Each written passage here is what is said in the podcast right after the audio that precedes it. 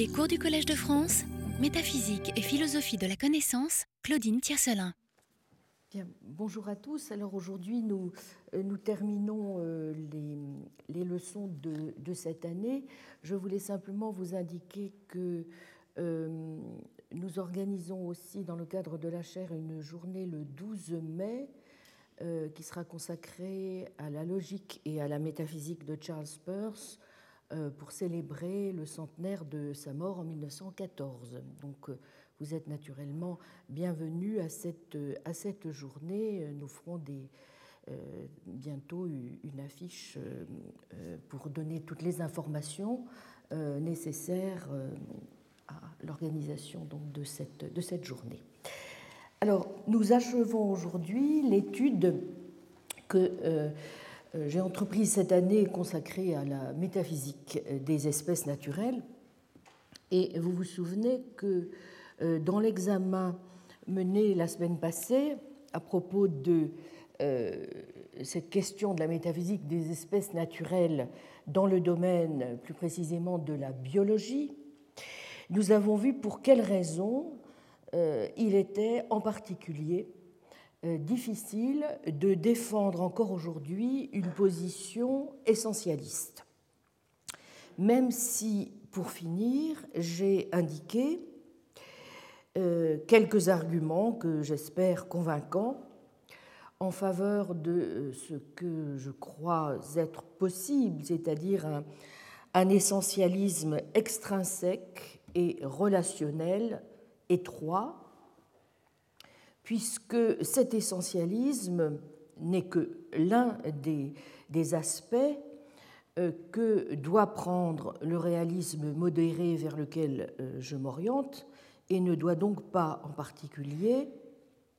faire oublier euh, la prise en compte nécessaire du type de causalité à l'œuvre dans la nature,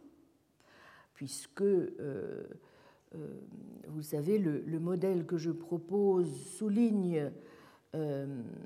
l'importance déterminante du caractère dispositionnel euh, des propriétés physiques, mais aussi l'importance du caractère causal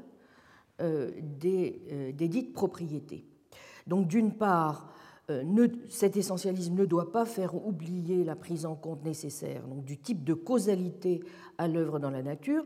pas plus qu'il ne doit faire oublier euh, que ce sont in fine les lois qui assurent ce que j'appelle le ciment des choses. Bon, mais ces euh, précautions étant prises, nous avons pu mesurer à, quel point, et cela vaut non seulement dans le cadre des réflexions que nous avons menées relativement aux espèces de la biologie, mais aussi sur le plan de, des tests auxquels nous avons soumis nos, nos hypothèses euh, relativement aux espèces de la chimie et dans d'autres domaines encore. Il est difficile de défendre une forme d'essentialisme, disais-je, quel qu'il soit, et sans doute plus encore s'il s'agit d'un essentialisme intrinsèque. En me concentrant un peu plus aujourd'hui sur certains aspects anthropologiques qui ont trait à la connaissance métaphysique des espèces, j'espère mieux faire apparaître comment ce genre de réaction, euh, sinon se justifie, du moins s'explique. Que nous disent en effet, vous vous en souvenez, les essentialistes intrinsèques dont on a vu le retour euh, assez récemment notamment sous la plume d'auteurs comme Michael David, hein, Resurrecting Biological Essentialism en 2008, ou encore Walsh, Evolutionary Essentialism. Eh bien, pour euh, dire les choses de façon évidemment schématique, que les conditions des taxons sont fixes et consistent, du moins pour une bonne part, en des propriétés intrinsèques. Or, une position de ce genre semble assez difficile à tenir pour toutes sortes de raisons que nous avons examinées la semaine dernière, si l'on se réfère à l'histoire de la biologie et aux positions euh, majoritaires qui euh, s'exprime désormais en philosophie de la biologie. L'identité des taxons consistant entièrement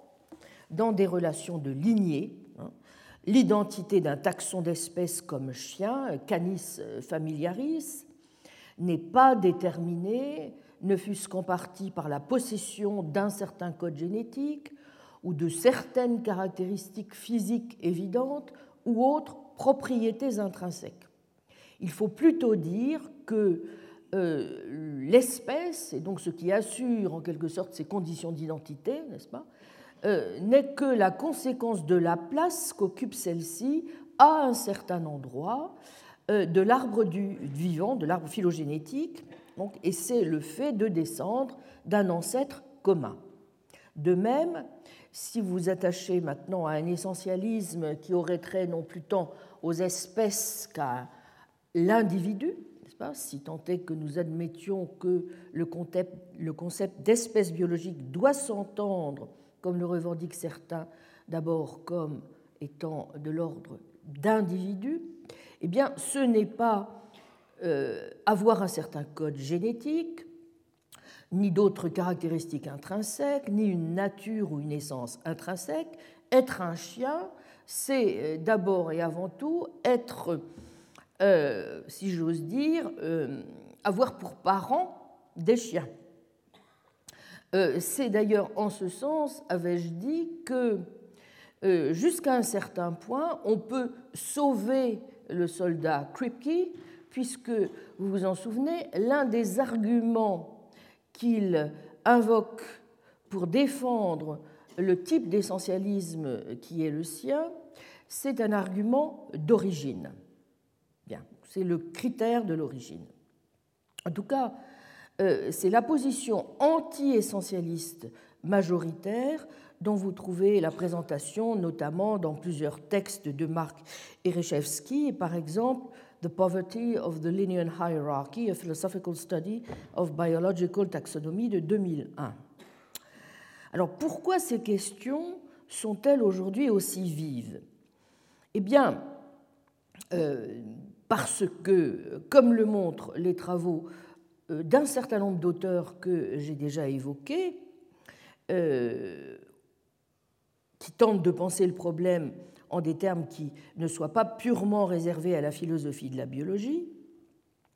les liens entre l'essentialisme en biologie et les conclusions que certains pourraient être éventuellement tentés d'en tirer rappellent naturellement de fâcheux souvenirs, en particulier aux philosophes et aux autres anthropologues qui ont eu à faire face à certaines positions racistes, à partir en particulier d'analyses utilisant la biologie comme prétexte aux idéologies les plus nauséabondes. D'où le regain d'intérêt que l'on constate chez certains philosophes de la biologie, ou plus généralement chez les philosophes des sciences, et même je dirais aussi chez euh, les philosophes qui s'intéressent naturellement, comme tout philosophe digne de ce nom doit le faire, aux incidences éthiques, sociales et politiques euh, des hypothèses qu'il avance, regain d'intérêt chez tous ceux qui entendent réfléchir aux implications que ce genre donc de position peut impliquer en termes d'éthique, euh, par exemple euh, chez les théoriciens de la loi naturelle, qui s'appuient beaucoup sur la notion, comme vous le savez, de nature humaine intrinsèque. Bon, je, vous, signale à cet égard les travaux particulièrement intéressants de David Hull on Human Nature, euh, dans, le volume déjà ancien de 1998 euh, de The Philosophy of Biology, hein, et aussi l'article de Philip Kitcher, Essence and Perfection, paru en 1999 dans la revue Ethics. Bon, bien entendu aussi, les travaux de Quayne Anthony Appia, et l'ouvrage récent en français, qui constitue une excellente mise au point historique et philosophique de Magali Besson, euh, sans distinction de race, point d'interrogation, une analyse critique du concept de race et de ses effets pratiques, paru en 2013 donc chez, chez Vrin. Alors, loin de moi l'idée, vous vous en doutez, dans le peu de temps qui est le nôtre, de faire le tour de ces questions dont la difficulté le dispute à la complexité. Comme à mon habitude, je voudrais donc surtout mettre l'accent sur certains points qui me semblent requérir un peu plus que d'ordinaire,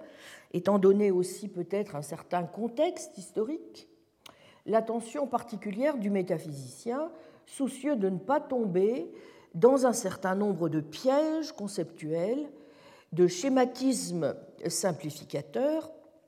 Pour ce faire, il me semble utile de me placer euh, sur le plan d'un certain nombre de rappels que je crois éclairants qui ont trait à l'histoire des relations troubles entre précisément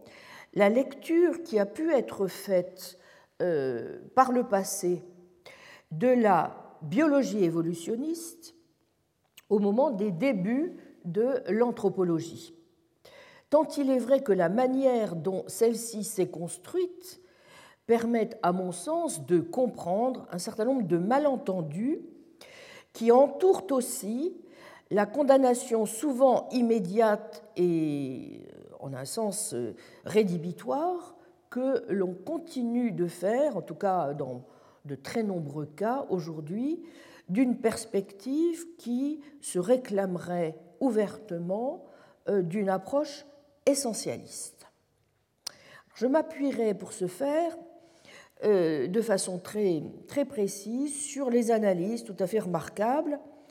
qu'a faites Maurice Bloch dans son ouvrage euh, paru chez Odile Jacob, L'anthropologie et le défi cognitif, qui constitue 2013 euh, aussi, n'est-ce pas, qui constitue une forme de résumé des enseignements qu'avait donné Maurice Bloch lorsqu'il occupait la chaire d'anthropologie cognitive au Collège de France, hein, une chaire euh, euh, annuelle.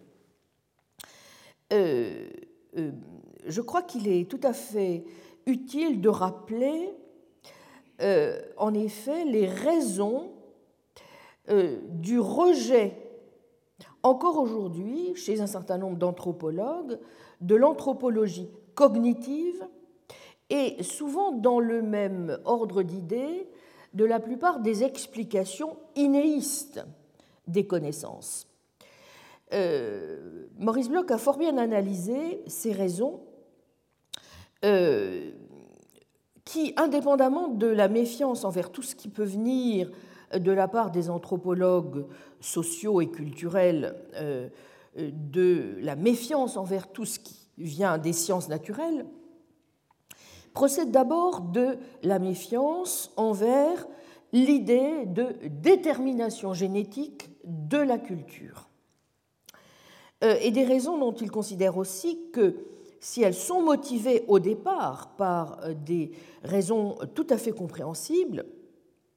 mérite cependant d'être critiqué de près et en partie du moins surmonté. Je dirais qu'à mon sens, et c'est la raison pour laquelle, vous voyez, je trouve son analyse tout à fait éclairante, il me semble qu'on retrouve en fait des analyses extrêmement proches relativement à l'essentialisme. Euh, les peurs, grosso modo, sont de deux sortes. La première est liée aux terreurs qu'inspirent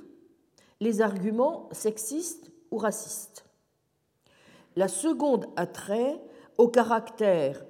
supposément exceptionnel de l'espèce humaine, exception qui légitimerait le statut spécial donc de celle-ci et qui légitimerait aussi euh, par un choc en retour le statut spécial des sciences sociales vis-à-vis des sciences plus typiquement naturelles comme la biologie. Vous observerez que c'est du reste un point sur lequel Alain Proscience, très souvent lui-même dans ses travaux, insiste. Toute la question étant de savoir, lorsqu'on est un anthropologue cognitif, si, je cite Maurice Bloch, dès lors qu'on reconnaît que des facteurs génétiques influence la cognition, on ouvre nécessairement la porte à des opinions racistes ou sexistes. Fin de citation, page 25.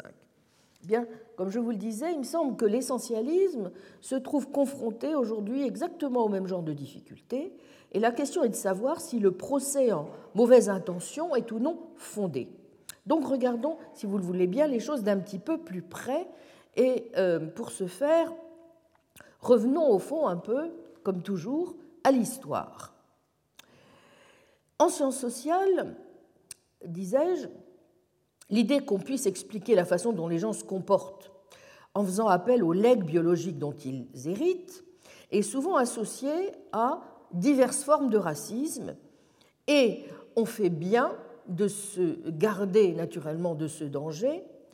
car des arguments racistes parfaitement faux, malfaisants, erronés ont été utilisés et le sont encore pour justifier des crimes atroces. Pire, ces arguments ont souvent reçu la caution ou l'encouragement des sciences sociales quand elles ne les ont pas inventés. Comme le rappelle Maurice Bloch, l'histoire de l'anthropologie est particulièrement peu édifiante à cet égard. Il n'est donc pas surprenant que beaucoup de ceux qui aujourd'hui soient tout spécialement sensibles que, euh, pardon, il n'est donc pas surprenant que euh, beaucoup de ceux qui aujourd'hui la pratiquent, cette anthropologie, soient tout spécialement sensibles à tout ce qui pourrait, de près ou de loin, ressembler à une résurgence, d'un passé honteux. J'ai exactement, vous vous en doutez, en défendant un essentialisme étroit, le même type de préoccupation. Sans doute peut-on dire que l'anthropologie explicitement raciste, même si elle est rare, est encore quelque chose qui n'a pas totalement disparu. Euh, même si, euh, sans doute, euh, elle prend le plus souvent des formes plus acceptables, il est clair aussi que on en voit chaque jour un certain nombre d'illustrations, notamment dans les pays où l'anthropologie entretient des liens étroits avec le nationalisme, ou même, dans une moindre mesure, là où les tests d'intelligence ont été et sont encore dans certains cas utilisés sans discernement. Ces arguments racistes ont souvent pris ou prennent encore la forme suivante, bien connue, tel ou tel groupe racial est supérieur ou inférieur à tel autre du point de vue de l'intelligence ou de telle ou telle autre caractéristique psychologique. Plus récemment, d'ailleurs, les arguments se sont réduits à des affirmations concernant les caractéristiques psychologiques euh, qui seraient plus répandues que d'autres au sein d'une population donnée, et ce en particulier à cause d'un facteur génétique. Ce qui est inutile de dire, quand bien même on arriverait à donner euh, une quelconque valeur euh, heuristique ou méthodologique à de telles expériences ne justifierait en rien, comme le rappelle Maurice Bloch, euh, des arguments racistes pour au moins quatre raisons qu'il rappelle. Premièrement, le racisme, comme son nom l'indique, porte sur les différences entre races Or, l'idée même de race est trompeuse. En effet, d'un point de vue génétique, comme nous l'avons vu d'ailleurs la semaine dernière, le fait est que les êtres humains ne se séparent pas selon les catégorisations bien tranchées que le mot race laisse imaginer. Nous avons davantage affaire à des variations statistiques graduelles, vous vous en souvenez, dans la fréquence de certains gènes. Qui plus est, lorsque deux gènes sont plus ou moins fréquents selon les populations, ils ne varient pas en général à l'unisson. Prenons l'exemple des gènes codant pour le groupe sanguin ABO. On remarque qu'ils varient indépendamment des gènes codant le groupe sanguin Rhésus et de façon différente. Notre connaissance génétique, quelque partielle qu'elle soit, ne justifie donc en aucune façon l'idée d'une division du genre humain en groupes clairement distincts. Deuxièmement, un seul gène, nous l'avons encore vu la dernière fois, ne suffit pas à part pour quelques facteurs, à déterminer directement une caractéristique donnée. Les phénomènes qui font des individus ce qu'ils sont proviennent habituellement de la combinaison de très nombreux gènes qui varient largement, indépendamment les uns des autres, mais interagissent entre eux et avec des facteurs développementaux et environnementaux. Cela vaut pour des caractéristiques aussi simples que le poids ou la taille. Pour des phénomènes bien plus complexes que désignent des mots comme intelligence ou personnalité,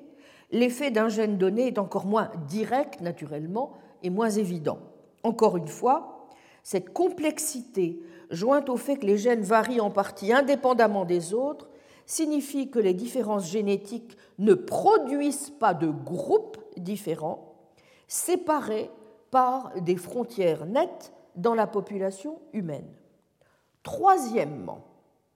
la diversité génétique est toujours aussi importante, sinon plus, à l'intérieur des populations, avons-nous vu, qu'entre elles. Bien sûr,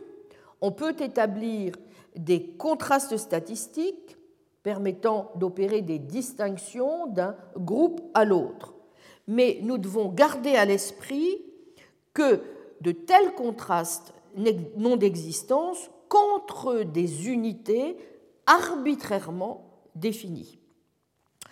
On les retrouverait entre n'importe quelle paire de groupes, quelle que soit la manière de les distinguer. Ainsi, il existe probablement des différences statistiquement significatives entre les facteurs génétiques qui affectent le cerveau des populations de France et de celles de l'Allemagne. Mais on en trouverait également si l'on comparait d'un côté la France du Nord regroupée avec l'Allemagne du Nord, de l'autre l'Allemagne du Sud regroupée avec la France. Bref, l'existence de contrastes réels ne justifie en rien que l'on établisse l'existence essentielle des unités qui présentent ces contrastes. Quatrièmement, point naturellement sur lequel euh, il s'agit de mettre l'accent, quand bien même il existerait des différences importantes, génétiquement déterminées, qui varieraient systématiquement d'une population à une autre, cela ne constituerait pas en soi, naturellement, un argument justifiant que l'on traite différemment des individus issus de ces différentes populations. Après tout, il est exact qu'un facteur génétique affecte la couleur des cheveux. Mais personne n'y voit du moins espérons-le, une raison de traiter les personnes aux cheveux sombres différemment des personnes aux cheveux clairs. Ajoutons même qu'en plus de ces arguments contra, si j'ose dire, il y a aussi des arguments pro, comme Maurice Bloch le fait remarquer, mais dont il remarque non sans une pointe d'humour que le fait est que les chercheurs en sciences sociales ont si peur, le plus souvent, d'introduire des facteurs génétiques dans l'anthropologie sociale et culturelle, euh, si peur que cela conduise inévitablement à l'apologie d'opinions sexistes ou racistes, qu'ils s'interdisent euh, de voir les meilleurs arguments qui leur permettraient de réfuter ces opinions. Or, il est clair, par exemple, cette fois donc argument pro, n'est-ce pas, que euh, les membres de l'espèce Homo sapiens eh descendent d'un petit groupe d'individus génétiquement assez homogènes qui vivaient il y a 200 000 ans tout au plus. D'ailleurs, il se pourrait parfaitement que nous descendions d'une population de quelques 5 000 individus environ qui seraient restés indifférenciés jusqu'à il y a 50 000 ans. Cela veut dire que, sachant ce que nous savons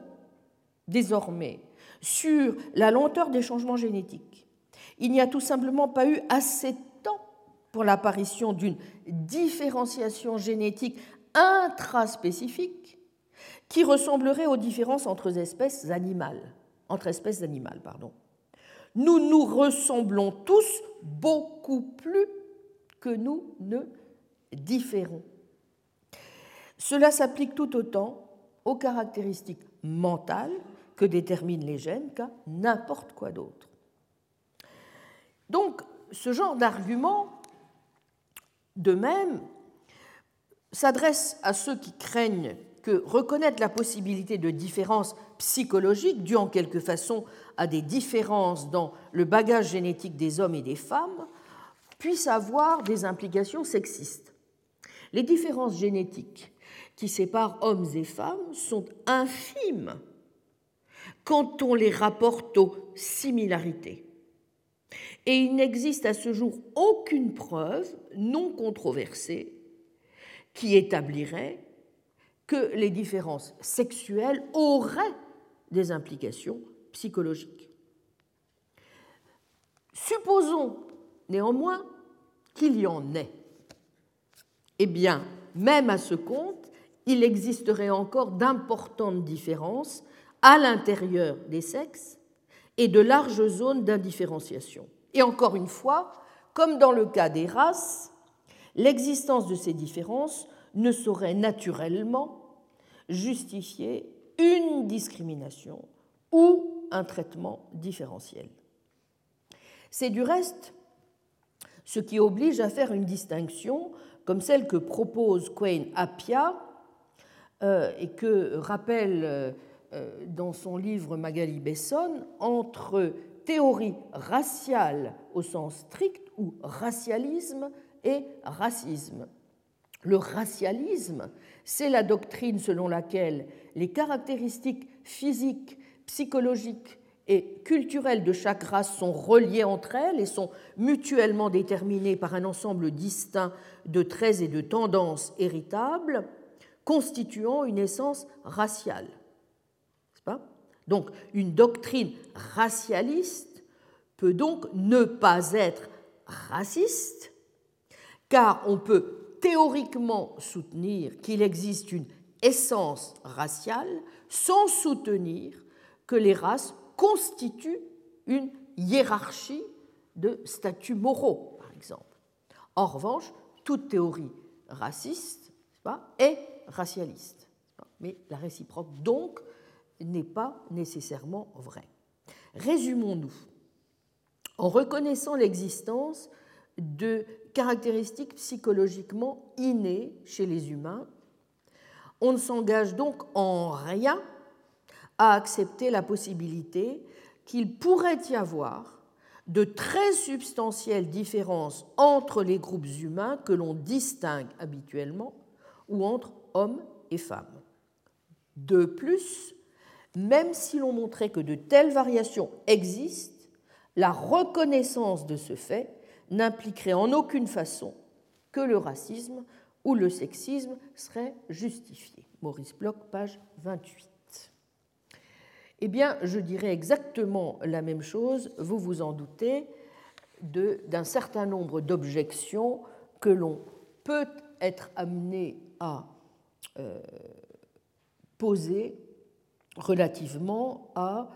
une approche essentialiste des espèces naturelles, mais je vais euh, préciser encore ce point. Bon, j'ai dit tout à l'heure qu'il y avait aussi, euh, outre euh, cette première raison, une deuxième raison qui, et elle n'est pas sans importance, qui permet d'expliquer sans doute l'hostilité dont font preuve les chercheurs en sciences sociales, et en particulier les anthropologues sociaux et culturels, à l'égard de tout ce qui tend à suggérer que la cognition pourrait avoir des bases innées.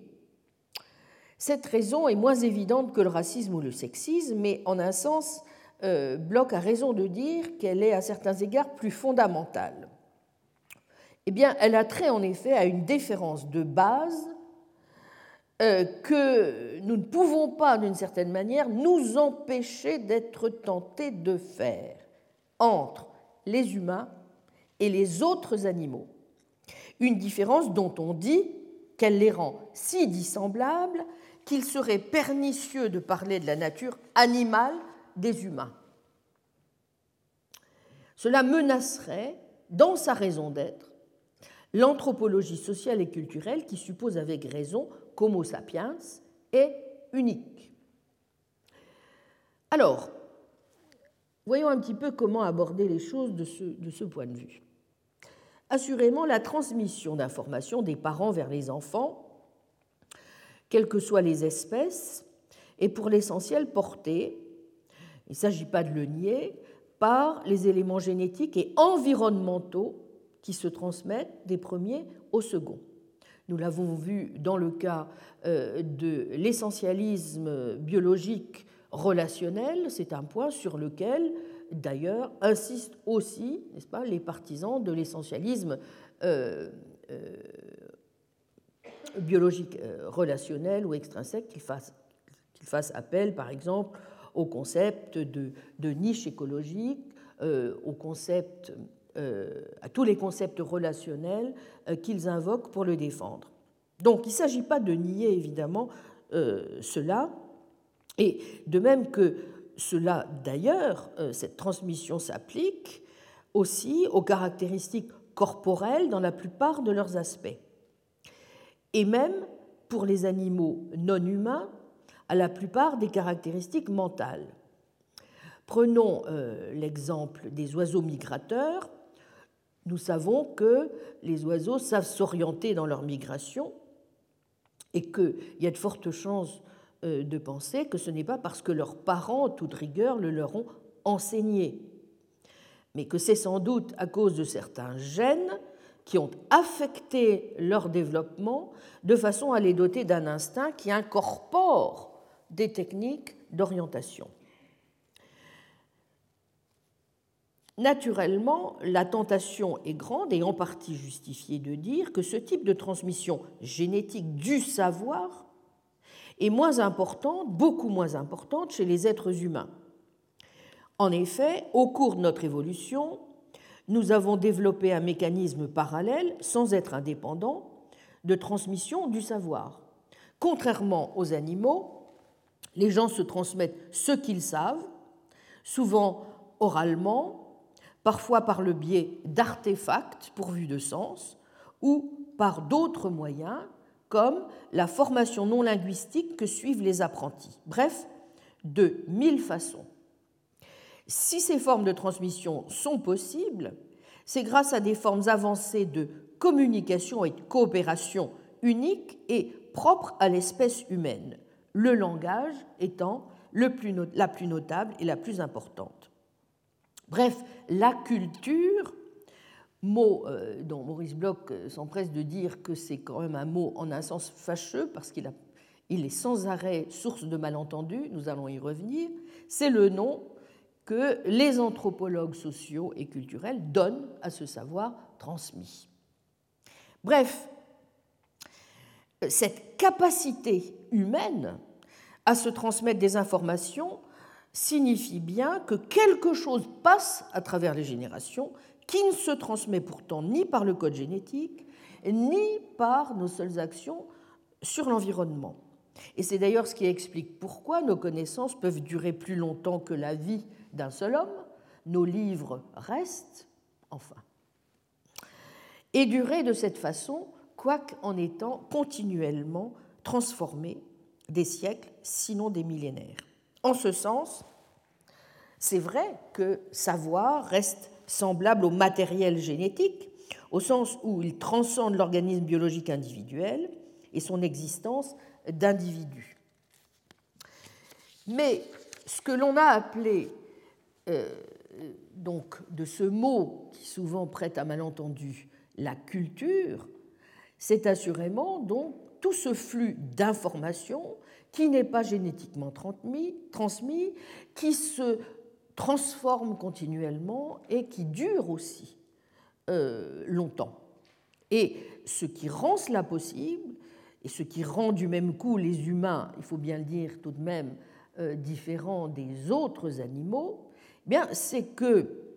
euh, les humains reçoivent les uns des autres mutuellement un certain nombre, ou même un nombre certain d'informations, de données, euh, qu'ils sont capables de se transmettre les uns aux autres. Et euh, c'est précisément cette transmission qui permet de dire que euh, l'espèce humaine a cette caractéristique d'être une espèce historique, histoire à laquelle aucun autre animal n'a accès, du moins euh, si euh, nous accordons un sens bien précis à ce qu'est l'histoire proprement humaine.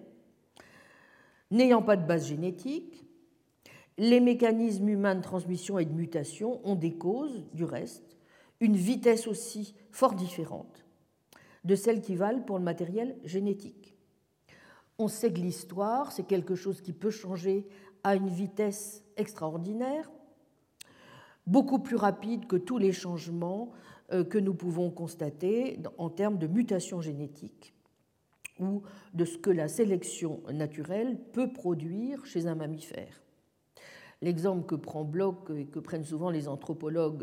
euh, cognitivistes est celui des lapins. Euh, prenez un lapin aujourd'hui sur l'aéroport de Roissy et un lapin qui se trouverait à peu près au même endroit à Lutèce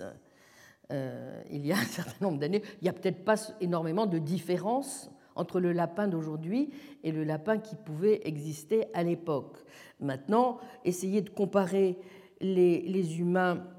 qui vivaient il y a 500 ans à ceux d'aujourd'hui, euh, euh, il est vraisemblable que nous trouverons euh, un certain nombre de différences un peu plus importantes que celles que nous pouvons constater entre des lapins, et que cela est dû évidemment aux transformations historiques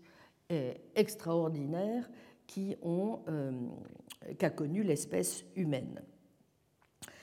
En un sens, euh, c'est ce qui permet de dire souvent aussi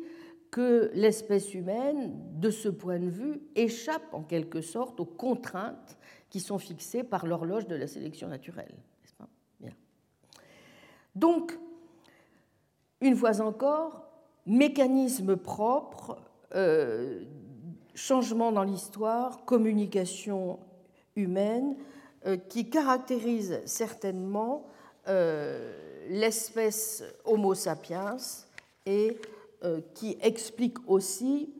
pourquoi, d'ailleurs,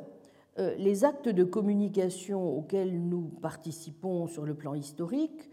s'opèrent toujours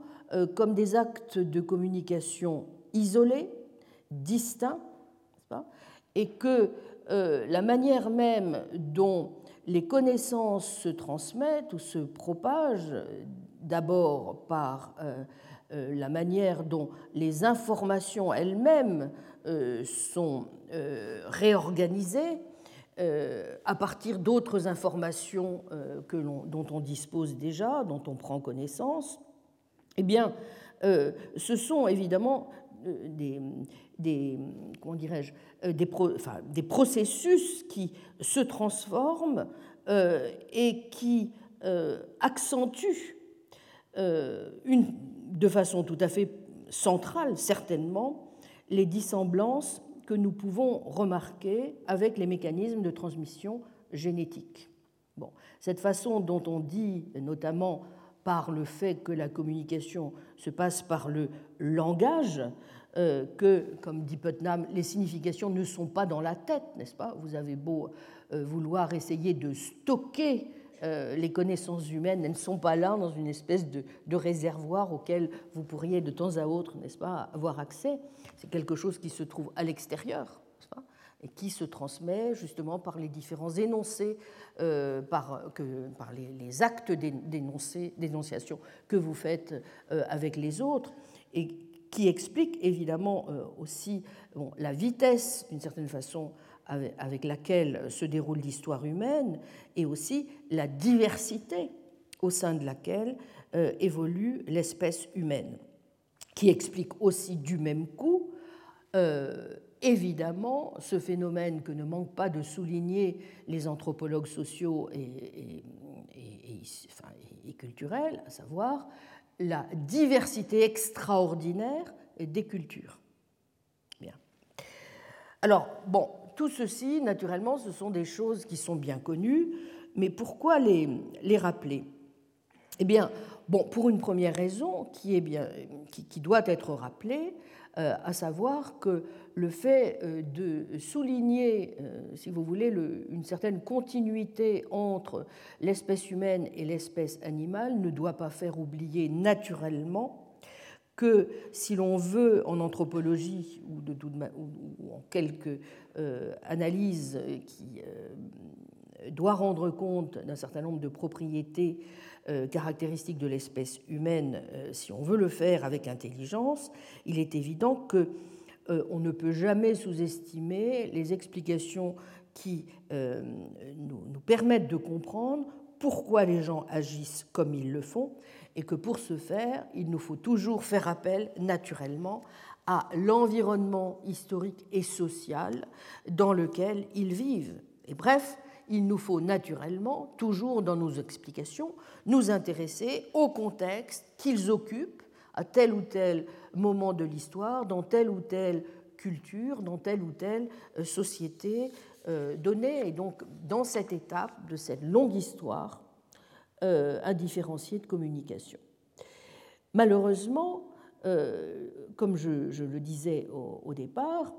il est vrai que euh, la tentation est souvent forte de la part de ceux qui, à juste titre, soulignent cette caractéristique euh, propre à l'espèce humaine, de tirer, euh, d'en tirer la conséquence qu'il y a de toute évidence une opposition sur laquelle il faudrait se concentrer entre ce qui relèverait d'une certaine manière de la nature et ce qui relèverait d'autre part de la culture, avec en, prime, si j'ose dire, une forme de, euh, euh, combat euh, souvent assez stérile, il faut bien le dire, de la part des culturalistes contre tout ce qui, de près ou de loin, pourrait ressembler à quelque invocation d'un argument de type naturaliste.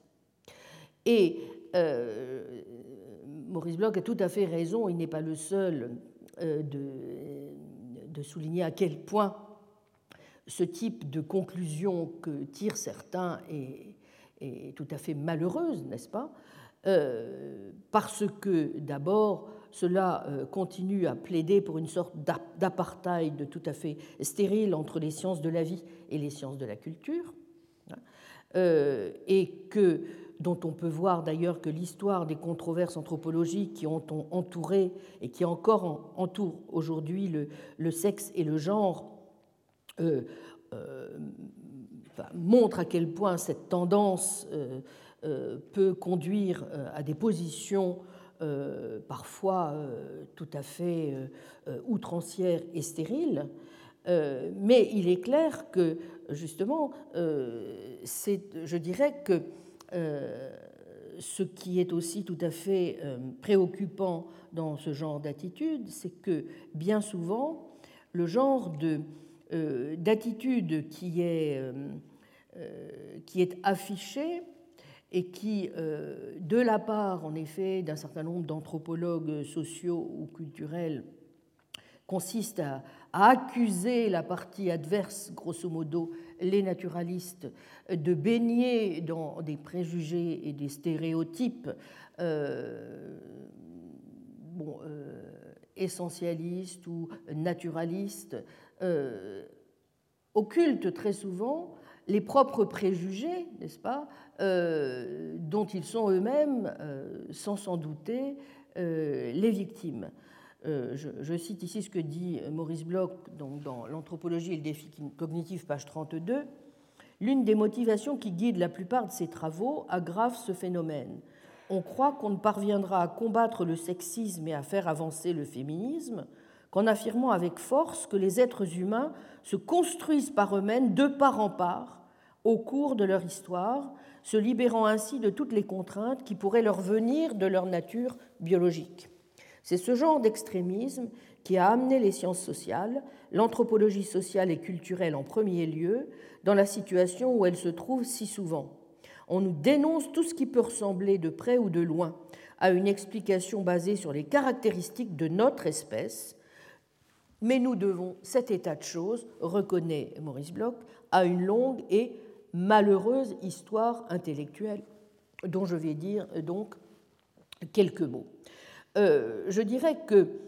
euh, les arguments essentialistes de Maine ne sont souvent qu'une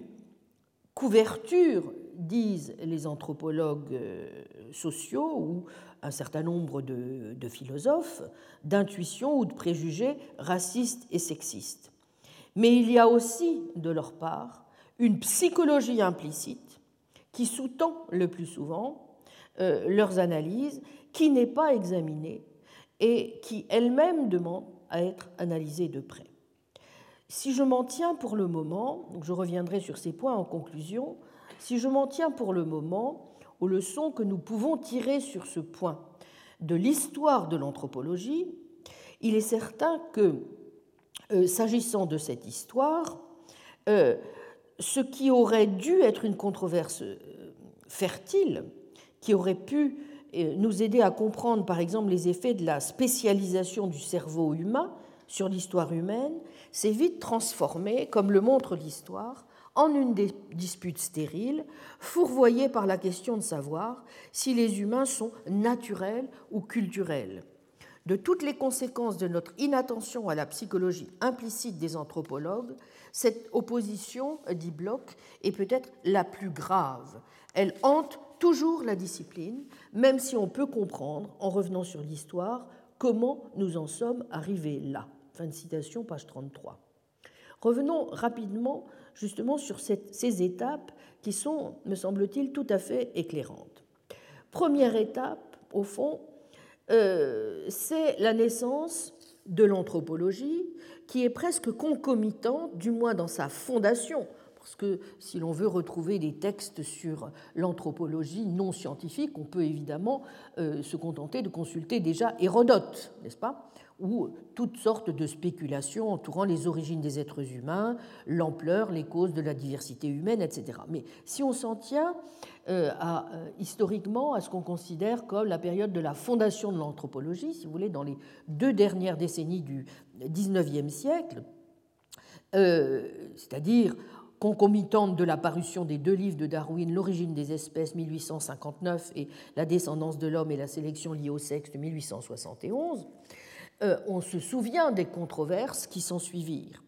On peut dire que l'anthropologie académique est née de la découverte, c'est vrai, du principe de la sélection naturelle. Il s'agissait désormais d'écrire l'histoire du genre humain, une histoire plus longue que celle des historiens de métier, bien plus longue encore que le temps écoulé, selon l'Église, depuis la création, temps vaste mais toujours insuffisant.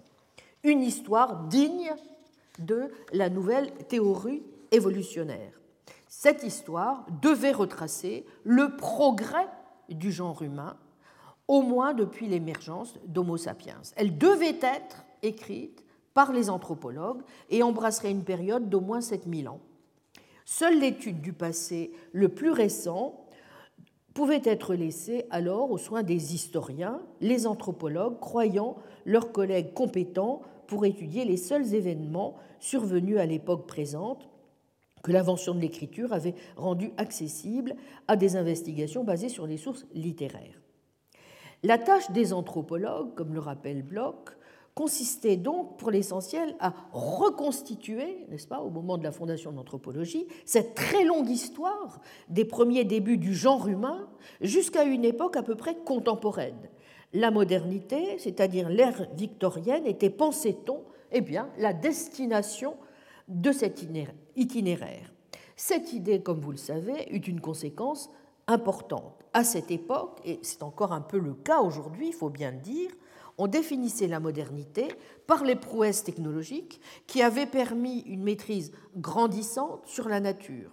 Cela voulait dire que l'anthropologie qui étudiait l'histoire du genre humain sur le long terme devait être l'histoire d'un progrès graduel. Et par conséquent, c'est sous la forme d'un progrès que le plus grand nombre avait tendance à se représenter l'évolution par sélection naturelle, et ce, dès la naissance de la discipline, ou peu s'en faut. Or, à l'évidence, pourtant, c'est là que, dès ce moment-là, si vous voulez, se produit évidemment quelque chose d'un petit peu ennuyeux dans la manière dont peut se raconter cette belle histoire, c'est que la théorie darwinienne de l'évolution par sélection naturelle, dans ses implications les plus provocantes et les plus fondamentales, nie que l'évolution ait pu, nous y avons insisté la semaine dernière, avoir une direction nécessaire ou un ordre, ce qu'impliquerait l'idée de progrès. Et pourquoi? Tout simplement parce qu'elle démontre que ce sont des accidents qui alimentent le processus de spécialisation des espèces. La sélection de certaines caractéristiques, l'élimination des autres sont assurées par un mécanisme tout à fait différent, qui est du reste lui aussi dénué de finalité, n'a rien de téléologique, n'est-ce pas, puisque aucune direction spécifique n'est inscrite en lui. Or, cet amalgame fallacieux de l'évolution et du progrès était répandu et l'est resté auprès du grand public, Darwin lui-même s'étant parfois rendu coupable de ce genre de confusion. Et c'est cet amalgame qui a popularisé l'image d'une histoire de la vie qui se déroulerait comme une progression des êtres inférieurs vers les êtres supérieurs, le plus élevé étant bien sûr Homo sapiens. Et donc c'est en s'appuyant sur une telle vision erronée mais dominante que les anthropologues au début se sont vus comme participant à l'étude d'un progrès qui au fond n'était que la continuation de la progression ayant assuré l'émergence des humains. Et donc, leur tâche consistait tout simplement à raconter l'histoire de cette émergence des êtres supérieurs, là au fond où les biologistes l'interrompaient, jusqu'au point où l'invention de l'écriture, les historiens prendraient le relais. Donc, point extrêmement important, les auteurs qui fondent l'anthropologie comme discipline universitaire voient leur tâche comme, de façon assez naturelle, une contribution à ce projet plus vaste, l'étude de l'évolution, c'est-à-dire du progrès. Hein. D'où le nom donné aux premiers anthropologues, en effet, d'anthropologues évolutionnistes, n'est-ce pas? Alors, ce sont ensuite euh, succédé toute une série de malentendus euh, lorsque, justement, certains se sont enthousiasmés pour la théorie de l'évolution, euh, et série de malentendus dont Bloch rappelle qu'ils ont énormément contribué, justement, à constituer des obstacles majeurs à toute forme de coopération intellectuelle satisfaisante entre ceux qui, d'un côté, euh, continuait et continue aujourd'hui de vouloir avoir un point de vue, n'est-ce pas, plutôt philosophique et naturaliste, et d'autre part, ceux qui s'y opposent. Parmi les évolutionnistes, très rapidement, qui ont fondé ce qui allait devenir, vous vous souvenez, l'anthropologie sociale et culturelle, Louis Henry Morgan aux États-Unis, Edward Taylor euh, en Grande-Bretagne, qui avaient opté pour, d'une façon claire, pour euh, en un sens, pour une lecture monogéniste de l'évolution humaine, c'est-à-dire l'idée que différents groupes humains, présents et passés, partagent une même origine et constituent une seule espèce. Façon de voir qui n'était pas, faut bien le dire, à l'époque, nous sommes autour des années 1880, euh, la, façon de voir euh, nécessairement dominante, puisque encore à l'époque, un certain nombre de, gens considèrent que le genre humain se compose de différentes espèces distinctes. Euh, on se souvient des arguments polygénistes qui, vont dans le sens de, ce que certains peuples, par exemple les aborigènes australiens, euh, ne sont pas par essence humains, par essence, pas, humains de la même façon que les Européens. Toute une série d'arguments qui ont été utilisés à l'époque pour justifier bah, tout simplement la mise en esclavage, l'élimination des populations euh, primitives, etc. Donc, euh, même si, en tout cas, d'une certaine manière, ce courant polygéniste a en quelque sorte bon, vécu parce que le, progrès des sciences, notamment les, analyses ADN, l'étude des fossiles ont montré que ça ne pouvait pas être quelque chose qui, pouvaient se, concevoir. Il n'empêche que, d'une certaine manière, c'est grâce aux, théories, si vous voulez, qu'ils ont suscitées que les fondateurs de l'anthropologie, au fond, n'ont jamais cessé d'insister en même temps sur un point sur lequel avaient aussi insisté un certain nombre de philosophes des Lumières, sur l'unité fondamentale du genre humain, en particulier du point de vue cognitif. Et euh, donc ils ont pris parti pour, euh, reprendre l'expression de Taylor, pour l'unité psychique du genre humain. Bon. Donc, euh, il y avait néanmoins, dans la manière dont, dont cette histoire s'est construite, vous voyez au fond plusieurs malentendus euh, d'emblée commis. Euh, le premier malentendu consistant, vous voyez, à assimiler nécessairement évolution et progrès, et second malentendu consistant à croire que on pouvait oublier les événements de l'histoire humaine euh, on pouvait expliquer les différents événements de l'histoire humaine dans les termes d'une succession de changements provoqués par un processus semblable à la sélection naturelle. Bon et euh, y compris les inventions, n'est-ce pas Puisque, en montrant d'une certaine manière qu'il y avait une sorte de progrès dans les inventions, mais qui n'était que la continuation de, la sélection naturelle, au fond, les anthropologues commettaient, euh, pourrait-on dire, une sorte erreur de catégorie euh, manifeste qui a eu des répercussions importantes, puisqu'elle a notamment contribué à discréditer pour un bon moment ensuite toutes les approches naturalistes qui ont pu être euh, entreprises en anthropologie. Donc, euh, c'est vrai qu'à l'époque, manque évidemment un élément qui va devenir de plus en plus important, notamment euh, au XXe siècle, à savoir la, connaissance du caractère unique du cerveau humain, qui nous rend par certains aspects fondamentaux tout à fait différents des autres animaux. Ce qui ne veut pas dire non plus, contrairement à certains qui voudraient considérer que l'espèce humaine est véritablement la seule dans le règne animal à être une espèce euh, unique, euh, euh, ce qui est faux. Toutes les espèces sont uniques, chacune à leur manière, n'est-ce pas? Et en un sens, chaque, chaque plante, chaque animal a sa propre unité, sa propre unicité, et donc qui demande à recevoir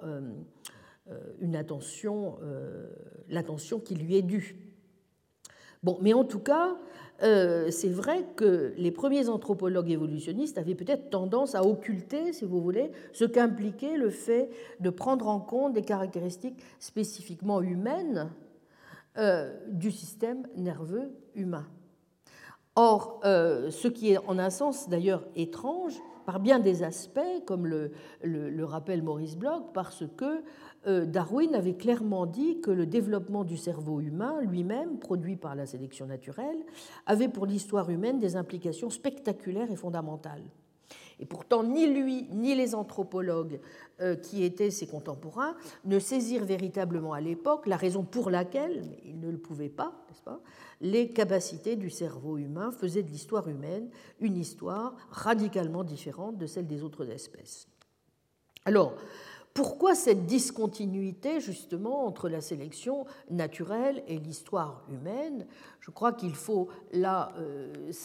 s'intéresser de très près à un certain nombre de travaux euh, plus récents qui ont été menés par euh, certains anthropologues contemporains. Je pense notamment aux travaux de Dawkins, de Dan Dennett et plus encore aux travaux de Dan Sperber qui expliquent comment ces différences sont dues au fait que, tout simplement, nos cerveaux eh nous permettent de communiquer de façon euh, complexe les uns avec les autres, de stocker des informations acquises, puis ensuite de transmettre à d'autres individus les dites informations, et ainsi de suite. Type de transmission qui, euh, montrent euh, ces anthropologues, sont très différents, comme je l'ai dit, des modes de transmission génétiques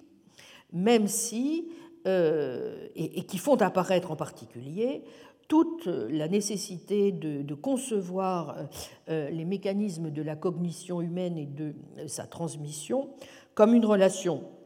dirons-nous, dialectique entre le legs génétique, l'apprentissage, le contact avec l'environnement, ce que les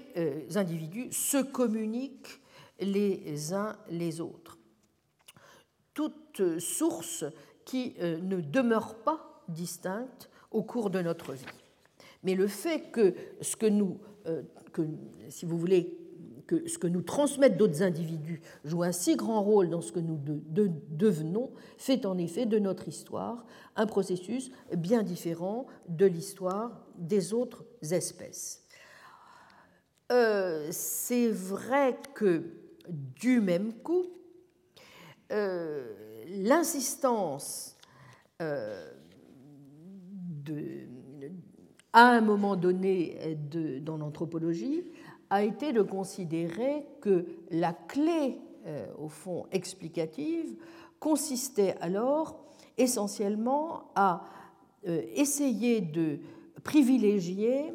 ce qui, d'une manière ou d'une autre, assurait, au fond, la place de tel ou tel individu dans le nœud historique et culturel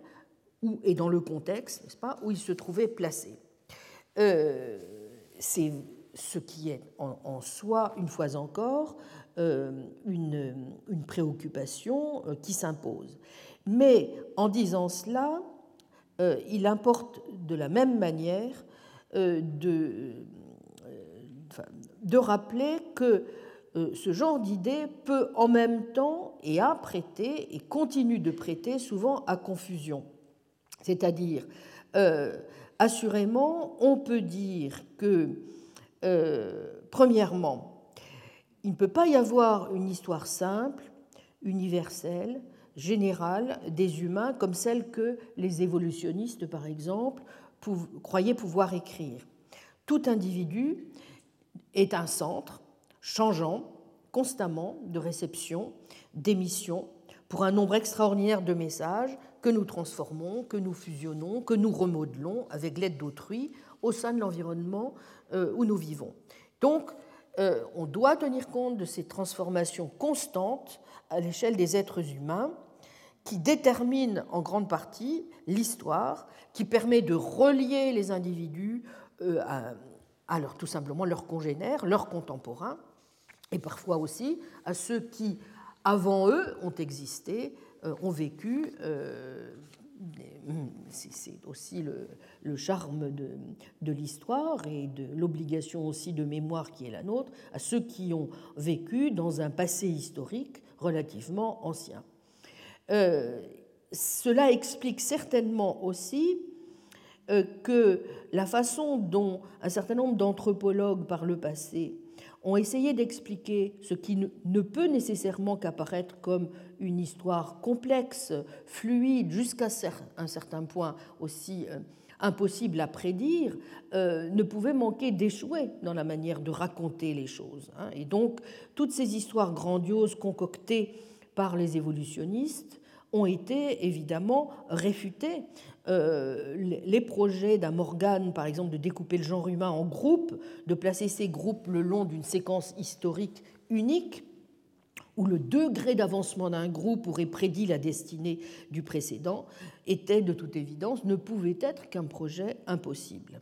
Donc, euh, différence euh, de ce point de vue entre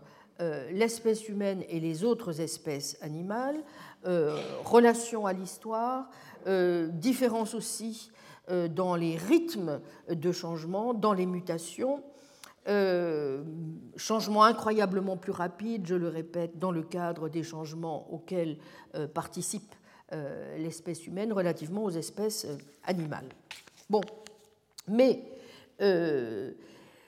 je crois que c'est pourquoi je disais il faut éviter en même temps certaines confusions la confusion euh, euh, vers laquelle certains sont, que certains sont, tentés euh, de faire à partir de là, c'est de dire, bon, eh bien, si l'histoire humaine est ainsi, infiniment différenciée, impossible donc à prévoir, eh bien, c'est la preuve que les êtres humains, finalement, sont devenus des êtres non biologiques qui échappent désormais au processus naturel. L'idée que vous voyez euh, tout de suite, évidemment, euh, surgir, c'est que euh, c'est celle qui consisterait à dire l'histoire humaine est la manifestation même du fait que l'espèce humaine est une espèce dont la caractéristique est tout simplement d'être de part en part construite par l'histoire et par euh, l'appartenance à telle ou telle société ou à telle ou telle culture. Et donc, bien entendu, c'est ce point euh, qui doit retenir notre attention parce que c'est ce type d'argument au fond euh, culturaliste ou euh, parfois radicalement constructionniste qui risque aussi d'induire toute une série de difficultés dans la manière même dont nous pouvons essayer de comprendre ce qui fait d'une part la spécificité de l'espèce humaine parmi les autres espèces naturelles et ce qui en même temps fait que l'espèce humaine reste aussi, bon an mal an, euh, une espèce naturelle au même titre que les autres espèces naturelles. N'est-ce pas? Bien. Donc, euh, justement, ce qu'on a appelé dans l'histoire de l'anthropologie euh, le diffusionnisme, c'est cette réaction, au fond, culturaliste, souvent un peu rétrograde, qui a au début caractérisé les premières critiques de la théorie évolutionniste en anthropologie. Euh, tous, les anthropologues, au fond, partageant cette idée centrale assez simple, provenant d'un constat, c'est vrai, évident, à savoir que les, êtres humains empruntent euh, les uns aux autres un certain nombre de choses. Cela semble bien vouloir dire euh, qu'une institution, comme une forme particulière de la parenté, pour prendre l'un de leurs exemples préférés, n'a pas à attendre qu'un groupe social donné, une fois acquis un certain niveau technologique, la redécouvre. On peut donc tout simplement l'emprunter à ses voisins quel que soit le stade évolutionnaire des emprunteurs. Euh, vous vous souvenez des arguments de Franz Boas? Tout ce qui concerne la société humaine est au fond dans un tel fouillis que les lois régulières et prédictives des évolutionnistes ne peuvent absolument pas s'appliquer à l'histoire humaine. Bon, pour lui, les lois ne peuvent en aucun cas expliquer la complexité que les anthropologues rencontrent dans des situations ethnographiques réelles, surtout lorsqu'ils en prennent conscience pas, au contact direct des peuples concernés. Donc plutôt que de classer les différentes euh, euh, cultures en, au fond, un système général, Boaz, vous vous en souvenez, proposait de traiter chaque culture, au fond, comme une conjoncture unique d'événements historiques à apprécier en tant que tels dans leur idiosyncrasie, si j'ose dire. L'idée de Boaz étant de combattre aussi, bien entendu, c'est un point très important, les idées racialistes euh, qui, selon lui, accompagnaient justement tout projet d'écriture de l'histoire évolutionnaire du genre humain. Euh, notamment, donc, euh, ce fameux exemple que l'on prend souvent, selon lequel les Australiens seraient restés des chasseurs-cueilleurs parce qu'ils auraient hérité de certaines caractéristiques raciales immuables c'est l'exemple qui très rapidement est devenu l'une des cibles de Boaz et de ses, et de ses étudiants, n'est-ce pas? Bon, alors bien entendu, ils avaient tout à fait raison euh, historiquement de le faire. Euh, l'histoire a montré à quel point euh, les eugénistes et les nazis auront fait plus tard un certain nombre d'usages dont il est inutile de, donner ici des qualificatifs, euh, qui euh, sont restés dans la mémoire de tous, Bon, mais euh, donc cela valait certainement la peine à cette époque de l'histoire de l'anthropologie d'insister sur l'importance de l'environnement et surtout de la culture et de l'histoire. Bon. Et d'affirmer que l'essentiel provenait de la différenciation des êtres humains et que ces facteurs n'avaient rien à voir avec des facteurs biologiques innés. Donc, mais en même temps, vous voyez que par un choc en retour, euh, un certain nombre d'anthropologues, je pense notamment aussi aux travaux euh, de, ses disciples de Boaz, et parmi eux ceux de, le, cas de, Margaret Mead, bon, a été de dire que de pousser complètement, euh, si vous voulez, dans la direction diamétralement opposée, et donc de, vous vous souvenez de son, de son livre de 1935, Sex and Temperament in Three Primitive Societies,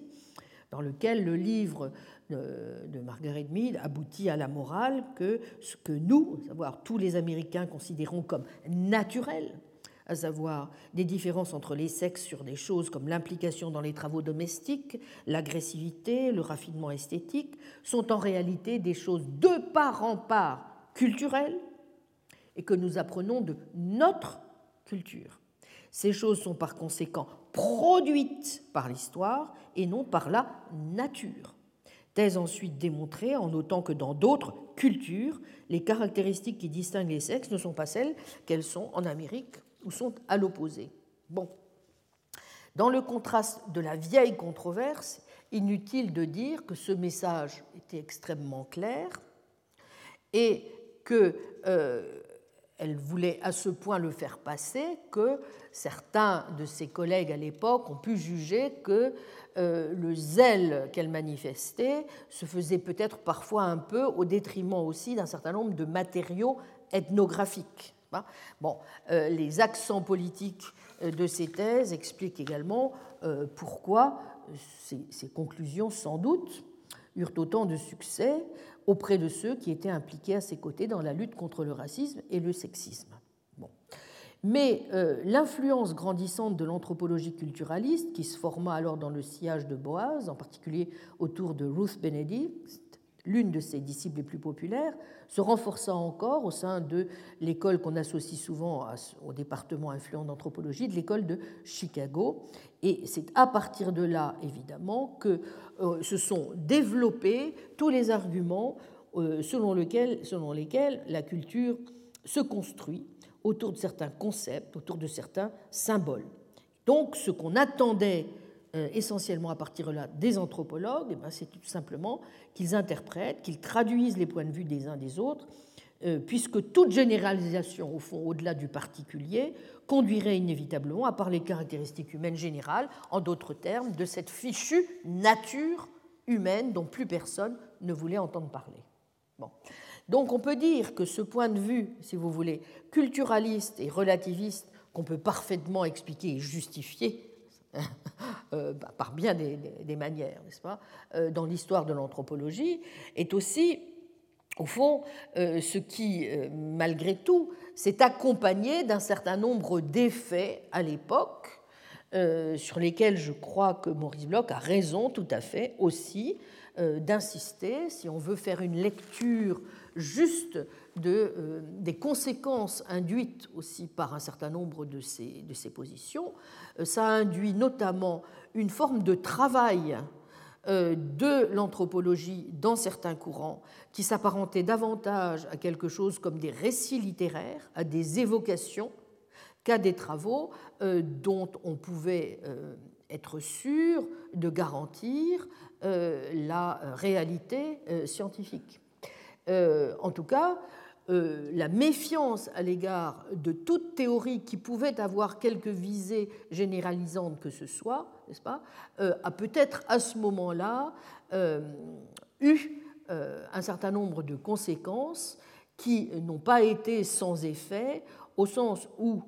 de plus en plus, l'anthropologie culturaliste a considéré comme allant de soi que la seule position, au fond théorique valable, était celle qui de près ou de loin, devait, euh, au fond, euh, conduire à euh, une position qui soit nécessairement relativiste. Bien. Alors, la question, évidemment, que l'on est en droit de, se poser, c'est, et, je dirais aussi que ceux qui considérait que peut-être il y avait à l'époque quelques difficultés à embrasser aussi évidemment une forme de relativisme tous azimuts, étaient aussi ceux qui parfois tentaient de justifier leur position en s'abritant, c'est vrai, euh, derrière un certain nombre de distinctions euh, qui pouvaient s'opérer à la suite de Dilthey entre ce qui relevait des sciences de l'esprit et des sciences de la nature. Au fond, les sciences de l'esprit euh, peut-être ne faut-il pas non plus attendre euh, des sciences de l'esprit autre chose que des récits euh, un peu littéraires. On n'a pas besoin d'attendre de leur part des généralisations parce que, au fond, on n'a pas affaire exactement au même type de scientificité dans ce genre de domaine. Il est clair que lorsque, au XXe siècle, un certain nombre de philosophes, je pense en particulier à Hilary Putnam, vont remettre en cause ce type de dualité entre ce qui relèverait d'une part des sciences de l'esprit et ce qui relèverait d'autre part des sciences de la nature, de même que va être remise en cause la célèbre distinction de ce qui relève de l'expliquer d'une part et ce qui relève du comprendre de l'autre, vous voyez qu'on change petit à petit en même temps de paradigme et que euh, peut-être faut-il aussi, pour mieux comprendre euh, la façon dont on doit euh, penser n'est-ce pas, euh, euh, la manière de, reprendre ces réflexions sur les relations entre nature et culture et le, combat euh, souvent stérile auquel il finit par,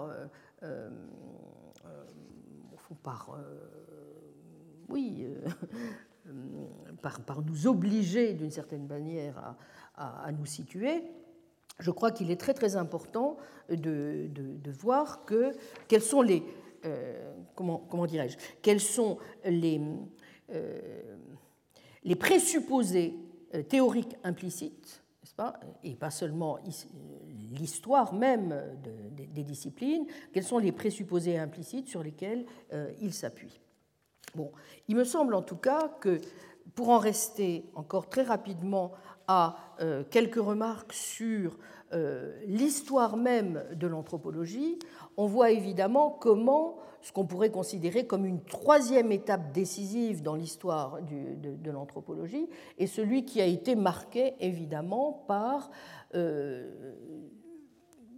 ce qu'on pourrait considérer comme une progression de plus en plus nette vers la prise de conscience de l'importance d'une, euh, euh, comment dirais-je, la nécessité de renoncer en tout cas à trouver quoi que ce soit de fécond dans l'opposition entre nature et culture, n'est-ce pas? Et ça, c'est quelque chose qui a été mis en place à partir des travaux de Claude Lévi-Strauss, et évidemment à partir du moment où Lévi-Strauss, puis François Héritier ce sont des idées aussi que Philippe Descola reprend aujourd'hui, c'est-à-dire l'idée que, euh, évidemment, si, euh, vous, si vous continuez à simplement considérer que l'anthropologie, c'est quelque chose qui doit rendre compte de ce qui se passe sur le plan euh, de la diversité des cultures, alors vous manquez un certain nombre de considérations bon, qui relèvent tout simplement de la structure d'un certain nombre de phénomènes, euh, la structure de ces phénomènes étant, comme vous le savez, chez Lévi-Strauss, d'abord repérée sur le plan de la langue et de la culture que euh, Lévi-Strauss pense précisément comme étant de l'ordre de euh, quelque chose qui doit permettre euh, de euh, constituer un socle commun à partir duquel les réflexions de l'anthropologue vont pouvoir s'organiser et qui permet naturellement à partir de là aussi d'éviter tous les, tous les écueils auxquels ne peut manquer de conduire une lecture foncièrement constructionniste ou culturaliste. Donc je crois que du point de vue de la situation en anthropologie, si, euh, euh, si, vous pensez aussi sur le plan de l'histoire des moments importants euh, dans, l'histoire de l'anthropologie, je dirais que les travaux aussi de Jean Piaget à une certaine époque, notamment menés sur le, développement cognitif de l'enfant, ne sont pas pour rien non plus pour avoir fait prendre la mesure de ce que une anthropologie correcte devait à un moment euh, s'interroger, euh, enfin réintroduire au premier plan l'analyse de ce qui pouvait servir de dénominateur commun, à savoir l'esprit dans l'espèce humaine, n'est-ce pas? Et un esprit euh, envisagé non pas seulement à partir de euh, la manière dont il s'illustrait au gré des différentes cultures, au, gré des différentes sociétés, mais l'esprit dans un certain nombre de ses capacités euh, générales. La dernière étape si je veux un petit peu aller, aller un petit peu, un peu vite, si vous voulez, dans les, les moments qui sont importants pour ce qui me concerne, c'est évidemment le moment où euh, ce qu'on pourrait appeler euh, la, façon dont, venant cette fois, mais d'une manière différente de la manière dont l'anthropologie structurale de Lévi-Strauss l'avait mise évidemment en avant, mais venant quand même de la linguistique et des, analyses menées sur le plan du langage, c'était naturellement le modèle modulariste issu des travaux de Noam Chomsky qui a évidemment contribué énormément à ramener sur le devant de la scène cette idée selon laquelle il n'était pas possible de limiter en quelque sorte ce qui relevait des caractéristiques de l'espèce humaine a des, caractéristiques qui laisseraient totalement à la porte un certain nombre de euh, prédispositions innées. Bon, il est évident que, euh, le, que, Chomsky, et à la suite euh, tout ce qu'on a, a, appelé l'hypothèse modulariste a été extrêmement importante pour, sans évidemment reprendre toutes les euh, toutes les complications et les limites euh, que nous avons pu euh, évoquer dans les débuts de l'anthropologie, c'est évidemment extrêmement important de montrer à quel point ces éléments apportaient un démenti flagrant à toute approche qui eût été foncièrement constructionniste ou culturaliste et qui considérerait qu'il est possible, en quelque sorte, de considérer que euh, l'esprit, euh, par exemple, d'un jeune enfant est une forme d'ardoise vierge, n'est-ce pas, sur laquelle viennent ensuite se construire tabula rasa, n'est-ce pas, un certain nombre euh, d'apports, d'informations, de euh, données uniquement par des apprentissages culturels. La grande idée, évidemment, euh, chomskienne, c'est de considérer qu'il y a bien certains modules, certaines prédispositions innées, pas, qui, pour, pour ce qui le concerne, pas, sont, puisque c'est surtout à cela qu'il s'est consacré, n'est-ce pas, euh, qui ont trait notamment à certaines caractéristiques euh, dans le cerveau euh, et aux aires notamment du langage, n'est-ce pas, mais dont les travaux qui se sont ensuite, ensuite emparés des hypothèses chomskiennes ont pu montrer que, en les élargissant à d'autres sphères du cerveau, n'est-ce pas, on pouvait travailler justement sur un certain nombre de ces prédispositions. Et donc, euh, il est évident que ce genre d'hypothèses, si vous voulez, se sont faites de plus en plus probables au fur et à mesure que se constituait un corpus de résultats qui montrait clairement, par exemple, que de très jeunes enfants possédaient une compréhension sophistiquée du monde. Donc, résultat qui contredisait la thèse de l'ardoise vierge. La capacité, par exemple, des nouveau-nés à reconnaître les visages en est un exemple. Nous savons maintenant qu'un bébé de quelques heures n'a pas de mal à reconnaître sa mère, même si elle a les cheveux dénoués la première fois et un chignon la seconde. Pour reconnaître qu'il s'agit là d'une seule et même personne, il faut simplement faire abstraction du fait que le visage, comme phénomène empirique, change constamment. C'est un incroyable exploit quand on y songe que le nouveau-né réussit très peu de temps après sa naissance. Il semble donc difficile de croire que cette capacité aurait pu être apprise à partir de rien, et en quelques jours d'ailleurs, euh, et en quelques jours, n'est-ce pas?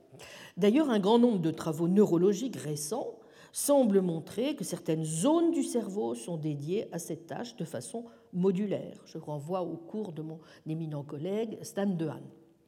Encore une fois, des travaux expérimentaux impliquant de jeunes enfants semblent indiquer des prédispositions préinscrites qui contribuent à notre compréhension basique du monde matériel de façon très spécifique. De très très jeunes nouveau-nés semblent munis d'une connaissance des lois mentales de la physique, comme l'a montré Elisabeth Spelke.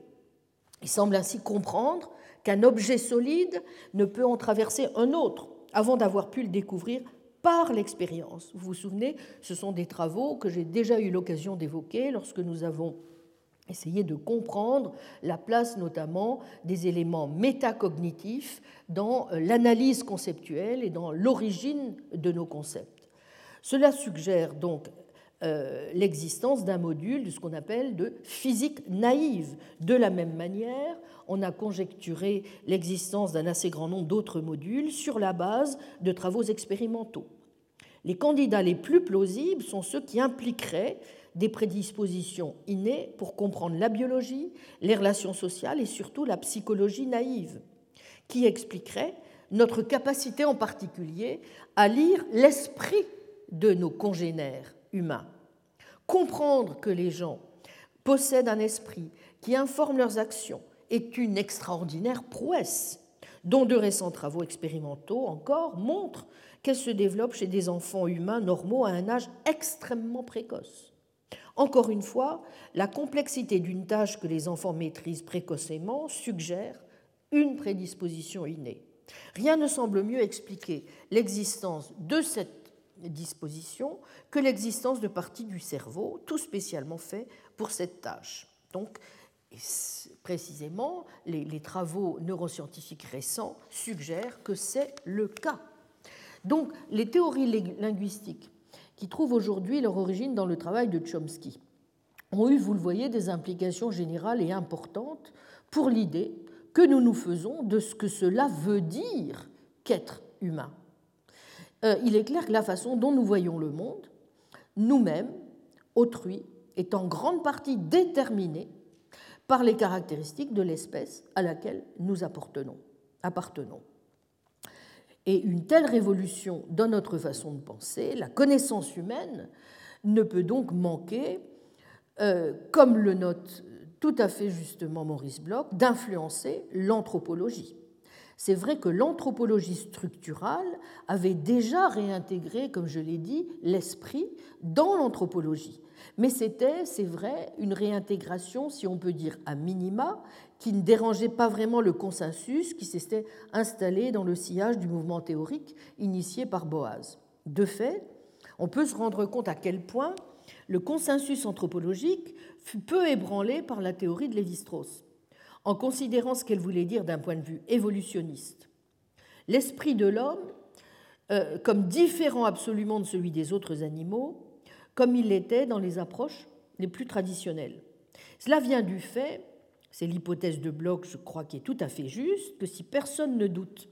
que les animaux naissent munis d'un savoir inné considérable, portant par exemple sur les nourritures comestibles ou les prédateurs à craindre, l'anthropologie structurale implique de supposer que les humains, compte non tenu de leur capacité à l'abstraction structurale, ne savent rien à la naissance, n'est-ce pas? Et doivent donc apprendre tout ce qu'ils parviendront à savoir par leurs interactions avec le monde et ou avec des congénères. Mais vu de façon modulaire en revanche, n'est-ce pas? Eh bien, l'esprit humain est beaucoup plus proche à ce moment-là de celui des autres animaux. Donc si vous suivez une telle approche, les humains sont prédisposés de manière innée à comprendre le monde de certaines façons bien précises. De plus, rien n'interdit de penser qu'ils pourraient partager certaines de ces prédispositions innées avec d'autres mammifères. Par exemple, la physique naïve des nouveau-nés humains ressemble sans doute étroitement à celle des autres animaux. Mais vous voyez que c'est peut-être cela aussi, pour les raisons que j'ai évoquées au début de la leçon, qui gêne parce que que devient du même coup l'extraordinaire, la magnifique spécificité de l'espèce humaine, n'est-ce pas, si nous insistons trop sur cette hypothèse modulaire. Comme j'ai, je dois le dire, malgré tout, euh, tenté depuis le début de le faire, puisque, y compris sur le plan de ce que me semble livrer euh, l'étude des espèces en chimie, je suis plutôt de l'avis de ceux qui considèrent qu'il n'y a pas finalement autre chose qu'une différence au fond de degrés entre le domaine du minéral, de l'organique et du vivant. Bon, cela ne m'empêche pas, une fois encore, de considérer qu'il y a bien entendu des spécificités de l'espèce humaine. Ne me faites pas dire ce que je ne dis pas, mais je pense en même temps que euh, si nous voulons euh, prendre les choses au sérieux, nous devons aussi euh, attacher une très très grande importance à l'hypothèse modulariste, n'est-ce pas? Et à cette hypothèse qui, vous comprendrez pourquoi elle me séduit, considère aussi que ce qui est véritablement extrêmement important dans la manière dont se constitue l'identité d'une espèce, c'est un ensemble de dispositions. Comme le modèle dispositionnel qui est le mien est un modèle que j'espère pouvoir appliquer non seulement euh, sur le plan des propriétés de la nature physique, mais à tous les niveaux, vous comprendrez que c'est un modèle qui retient également toute, euh, toute mon attention. Bon, je répète, il y a des capacités distinctives, celle de comprendre par exemple d'autres esprits. Euh, c'est quelque chose dont on peut considérer en effet qu'elle est propre euh, à l'espèce humaine. Euh, à ceci près quand même que nous devons en tout cas ne pas non plus négliger, c'est un point sur lequel à d'autres occasions j'ai souvent insisté, sur la manière dont sur le plan même de la façon dont se mettent en place des mécanismes cognitifs chez certains animaux non humains, on peut déjà prendre, on doit prendre en considération un certain nombre de phénomènes d'itération, qu'on appelle des phénomènes métacognitifs, qui peuvent jusqu'à un certain point manifester la présence d'une certaine forme déjà de normativité n'est-ce pas? Bon, mais ça, ce sont des points dont j'ai déjà parlé, dont j'aurai encore l'occasion de parler, mais qui témoignent, euh, si besoin est, suffisamment de la nécessité qui est la nôtre de repenser vraiment, en nous méfiant euh, des dualismes trop stricts nature, culture, normes et nature, euh, les problèmes qui relient les espèces les unes aux autres, et en particulier qui doit nous obliger en permanence à nous souvenir que l'espèce humaine est aussi une espèce animale. Alors, je voudrais maintenant, pour conclure, si vous m'accordez quelques minutes, euh, les leçons de, cette année, euh, trois euh, conclusions rapides au terme de l'examen que nous avons donc consacré à la métaphysique des espèces naturelles. Je voudrais plutôt que conclure suggérer au fond peut-être quelques, quelques précautions qui me semblent importantes de continuer à prendre si nous voulons continuer à, enfin, si nous voulons pouvoir approfondir un certain nombre de pistes que j'espère avoir euh, au terme de ces leçons déjà essayé de dégager. Bon, premier point, nous nous sommes engagés, vous vous en souvenez, à nous demander si les groupements que nous faisons entre les choses correspondent ou non à des découpages réels des articulations réelles de la nature, ou bien s'ils ne sont que le reflet des classifications opérées, ainsi que le suggère Locke, par le travail de l'entendement. J'espère avoir montré, à partir du modèle de l'aliquiditisme dispositionnel, que la situation est sans doute un peu plus complexe que celle qui nous contraindrait à opter pour une lecture nominaliste et encore moins radicalement constructionniste de la situation mais plus complexe aussi que celle qui, par un choc en retour, nous conduirait à défendre une forme de réalisme métaphysique, que ce soit sous la forme d'un réalisme des universaux ou sous celle d'un essentialisme radicalement intrinsèque, comme celui que souhaitent encore défendre aujourd'hui certains partisans de l'essentialisme des espèces naturelles. En soulignant à quel point nous devons accorder plus d'importance au caractère dispositionnel de la nature qui se donne à lire non pas sous la forme de propriété statique des choses, mais bien plutôt, je crois, sous la forme de propriété pour une large part relationnelle et de pouvoirs causaux, liés entre eux selon des mécanismes qui ne sont pas le produit du hasard, mais sont bel et bien régis par des lois, entendues non pas comme de simples régularités humiennes, mais comme des nécessités conditionnelles survenant sur ces propriétés, j'ai voulu souligner que les articulations de la nature ne sont pas le produit purement arbitraire, aléatoire, de simples accidents ou de conventions, et que pour bon nombre des espèces que nous constatons, dès que nous ouvrons simplement les yeux,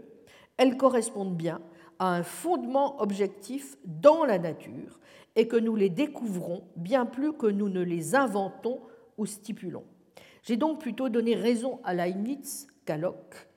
Kripke et Putnam n'ont donc pas tort de rappeler à quel point la sémantique des espèces naturelles nous oblige, premièrement, à reprendre à nouveau frais une conception par trop descriptiviste de la manière dont nous analysons, par exemple, la référence de ces termes d'espèces naturelles, ainsi qu'ils le font pour certains termes d'espèces comme eau, citron, tigre. Deuxièmement, à comprendre que les identifications théoriques que nous pouvons faire, par exemple lorsque nous déclarons que l'eau est H2O, bien qu'elles supposent une découverte empirique a posteriori, peuvent bien recevoir, nonobstant le, le statut de vérité nécessaire. Il y a là une leçon importante. Que les vérités soient a posteriori ne constitue pas en soi un aveu de contingence radicale, comme on tend encore trop souvent à le considérer. Sans doute, l'histoire des sciences nous apprend-elle que ce que recouvrent de telles identités théoriques est, comme nous l'avons vu, bien plus complexe que ce à quoi nous invitent Kripke et Putnam. Mais cela ne fait pas de ces identités des énoncés purement arbitraires, passibles du couperet cunien et de l'accusation d'incommensurabilité, ne serait-ce que parce que s'il est possible de donner une autre lecture euh, pardon, ne serait-ce que parce qu'il est possible de donner une autre lecture du concept de structure moléculaire ou de structure interne que celle à laquelle il nous invite, notamment en réfléchissant, c'est ce que j'ai proposé, à une forme d'essentialisme extrinsèque et non plus intrinsèque. Il y a donc là, je crois, une leçon profonde à méditer, tant sur le plan sémantique que sur les doubles plans métaphysiques et épistémologiques. Cela me conduit à une deuxième observation que je souhaitais faire pour terminer. Le modèle que j'ai proposé pour parvenir à une connaissance métaphysique des espèces naturelles suppose, comme je l'ai souvent dit, qu'une place soit faite à un certain essentialisme, un essentialisme étroit ou aliquiditiste, inspiré foncièrement d'une conception de l'essence comme étant irréductiblement indéterminée et dispositionnelle. Ce modèle entend bien répondre aux insuffisances que j'ai repérées, tant dans le modèle trop statique que reste encore celui de Dunscott, que dans le modèle modaliste sur lequel continue de s'appuyer des essentialistes comme Kripke, Putnam ou Brian Ellis, dont on a vu qu'ils tentent à réduire l'essence à une modalité du nécessaire. Donner l'essence d'une chose, ce n'est pas seulement, avons-nous vu, repérer les conditions nécessaires et suffisantes qui font de cette chose les membres d'une espèce ou d'un groupe. C'est être capable de donner des critères d'identité de la chose, seul à même de nous orienter vers ce qui en constitue l'intelligibilité. Aristote et Locke n'avaient pas tort d'y insister. Est-ce à dire qu'il faille, s'agissant des espèces naturelles, considérer qu'elles doivent avoir pour être intelligibles une essence C'est ce que pensent les aristotéliciens qui, comme Jonathan Law ou euh, euh, Oxenberg ou encore, encore donc Michael David, considèrent que c'est la seule manière d'assurer leur intelligibilité. J'ai souhaité pour ma part rappeler deux choses à ce propos. La première, qui est que l'essentialisme aujourd'hui, du moins si on souhaite lui faire passer de manière victorieuse le test euh, des sciences empiriques, ne peut pas s'entendre purement et simplement comme un essentialisme intrinsèque. C'est le grand mérite du nouvel essentialisme biologique de nous le faire comprendre, qui insiste tant et à juste titre sur la pertinence de propriétés et de concepts essentiellement extrinsèques et relationnels pour la définition des espèces et la constitution de modèles à même d'en rendre compte. J'espère avoir montré de quelle manière l'aliquiditisme relationnel ou dispositionnel pouvait s'inscrire dans une telle démarche tout en conservant une valeur explicative que ne porte pas jusqu'au bout, ainsi que certains le leur ont à bon escient reproché, les essentialistes relationnels. La deuxième chose sur laquelle j'ai voulu aussi insister, c'est sur le fait qu'il importe sûrement d'être très attentif, s'agissant notamment des espèces biologiques et a fortiori, nous venons de le voir, des espèces qui font intervenir le concept d'espèce humaine, à la distinction tellement importante entre ce qui relève d'un essentialisme appliqué à l'espèce et d'un essentialisme qui serait appliqué à l'individu, de façon paradigmatique, d'un organisme dont les conditions d'identité et d'individuation supposent bien plus donc que des conditions nécessaires et suffisantes d'appartenance ou que des critères purement méréologiques. Comme nous l'avons vu aujourd'hui, en évoquant plus particulièrement l'espèce humaine, s'il est vrai qu'il y a plus qu'on ne le pense souvent, et je l'ai dit du reste aussi pour les espèces chimiques,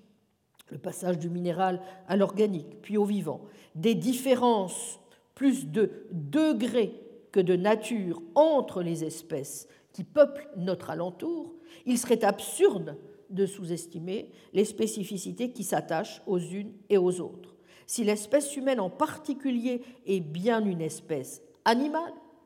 elle s'en distingue aussi par un certain nombre de caractéristiques et en particulier par les mécanismes qui lui sont propres de transmission de connaissances. Ce pourquoi, évidemment, n'importe quel anthropologue, mais je dirais n'importe quel métaphysicien sérieux, doit aussi en permanence euh, s'assurer que les hypothèses qu'il effectue en ce domaine euh, sont les mêmes à Paris qu'à Madagascar, par exemple, pour prendre les exemples auxquels est particulièrement attentif Maurice Bloch, qui, comme vous le savez, mène un certain nombre de travaux tout à fait passionnants sur justement les mécanismes cognitifs à Madagascar. Voilà qui doit donc nous inviter, c'est la troisième remarque que je voudrais faire, à la plus grande prudence, s'agissant des méthodes et des modèles à suivre si nous voulons parvenir à une authentique connaissance métaphysique des espèces naturelles. Cette prudence impose en particulier une vigilance de tous les instants naturellement relativement aux préjugés qui entourent les termes que nous utilisons pour en parler, à ne pas procéder comme c'est encore qui le nierait? Trop souvent le cas. À des dualismes inopérants entre nature et culture, mais aussi, ajouterai-je, à certains poncifs omniprésents contre ce qui est supposé être l'essentialisme. Trop souvent, ce terme est utilisé comme un simple épouvantail à moineaux et comme le véhicule d'une idéologie nécessairement réactionnaire et conservatrice. On ne saurait donc trop recommander à ceux qui utilisent ce terme, et c'est du reste à ce genre de travail que s'est consacré par exemple Charlotte Witt dans son intéressant livre The Metaphysics of Gender, qui ne commet pas justement euh, ce genre d'erreur que je stigmatise à l'instant, il faut veiller à procéder aux distinctions qui s'imposent, en particulier lorsqu'on veut analyser comme il convient les ressorts de l'essentialisme psychologique. Pour le dire autrement, dénoncer des préjugés, des biais, c'est bien, c'est même indispensable. Prendre la mesure de la posture, parfois tout aussi idéologique que celle que l'on dénonce, en faisant le travail rigoureux et méthodique aussi bien conceptuel, donc philosophique, qu'empirique, en particulier en euh, se contraignant à un certain nombre de travaux importants hérités de la psychologie cognitive et de la psychologie du développement, ce n'est pas mal non plus. Et l'on a besoin ici plus que d'opposer les démarches dans des luttes bien stériles, et de l'un et de l'autre. J'espère avoir montré à quel point la prudence méthodologique impose donc une attitude qu'on pourra dire pluraliste mais à vrai dire, je n'aime pas beaucoup ce terme, parce que j'ai toujours pensé qu'il y a pluralisme et pluralisme. Une certaine tentation pluraliste n'est souvent aujourd'hui que le miroir d'une forme de pyrrhonisme et pour tout dire de lâcheté. Or, la philosophie est engagement. Le pluralisme est de saine méthode. Mais à un moment donné, il faut pouvoir dire vers quoi on s'oriente. Faute de quoi la vertu épistémique a au fait de se muer en vice épistémique. J'espère avoir montré pour ma part de quel côté je m'oriente, à savoir vers une forme de réalisme que j'espère nuancer concernant les espèces naturelles. En même temps, je n'aurai pas l'outrecuidance de considérer que l'analyse que je vous ai proposée puisse être tenue pour définitive. Comme souvent en philosophie, plus on fait, croit faire, de petits pas dans la pensée, plus on mesure l'immense chemin qu'il reste encore à parcourir. Les analyses que nous avons menées cette année, dans le prolongement de celles de l'an passé, exigent encore, cela va sans dire, de plus amples confrontations avec les sciences empiriques, bien sûr, avec lesquelles on n'en a jamais fini, n'est-ce pas? Mais pas seulement avec elles. Ces analyses appellent aussi, sur le plan purement conceptuel, un examen beaucoup plus, oui, plus approfondi de toute une série de questions qui engagent, comme j'ai souvent eu l'occasion de le rappeler, non seulement une élucidation encore plus précise des relations qui unissent la nature et les normes, mais aussi, et ceci va de pair avec cela, sans s'y réduire, les formes par lesquelles se constitue et se transmet la connaissance elle-même. Eh bien, ce sont précisément sur ces derniers aspects que je souhaite donc me pencher de plus près euh, l'année prochaine, puisque je consacrerai le cours euh, l'an prochain à l'examen de ce en quoi peut consister ce que l'on peut appeler une connaissance pratique. Je vous remercie. Retrouvez tous les contenus du Collège de France sur www.colège-2-france.fr.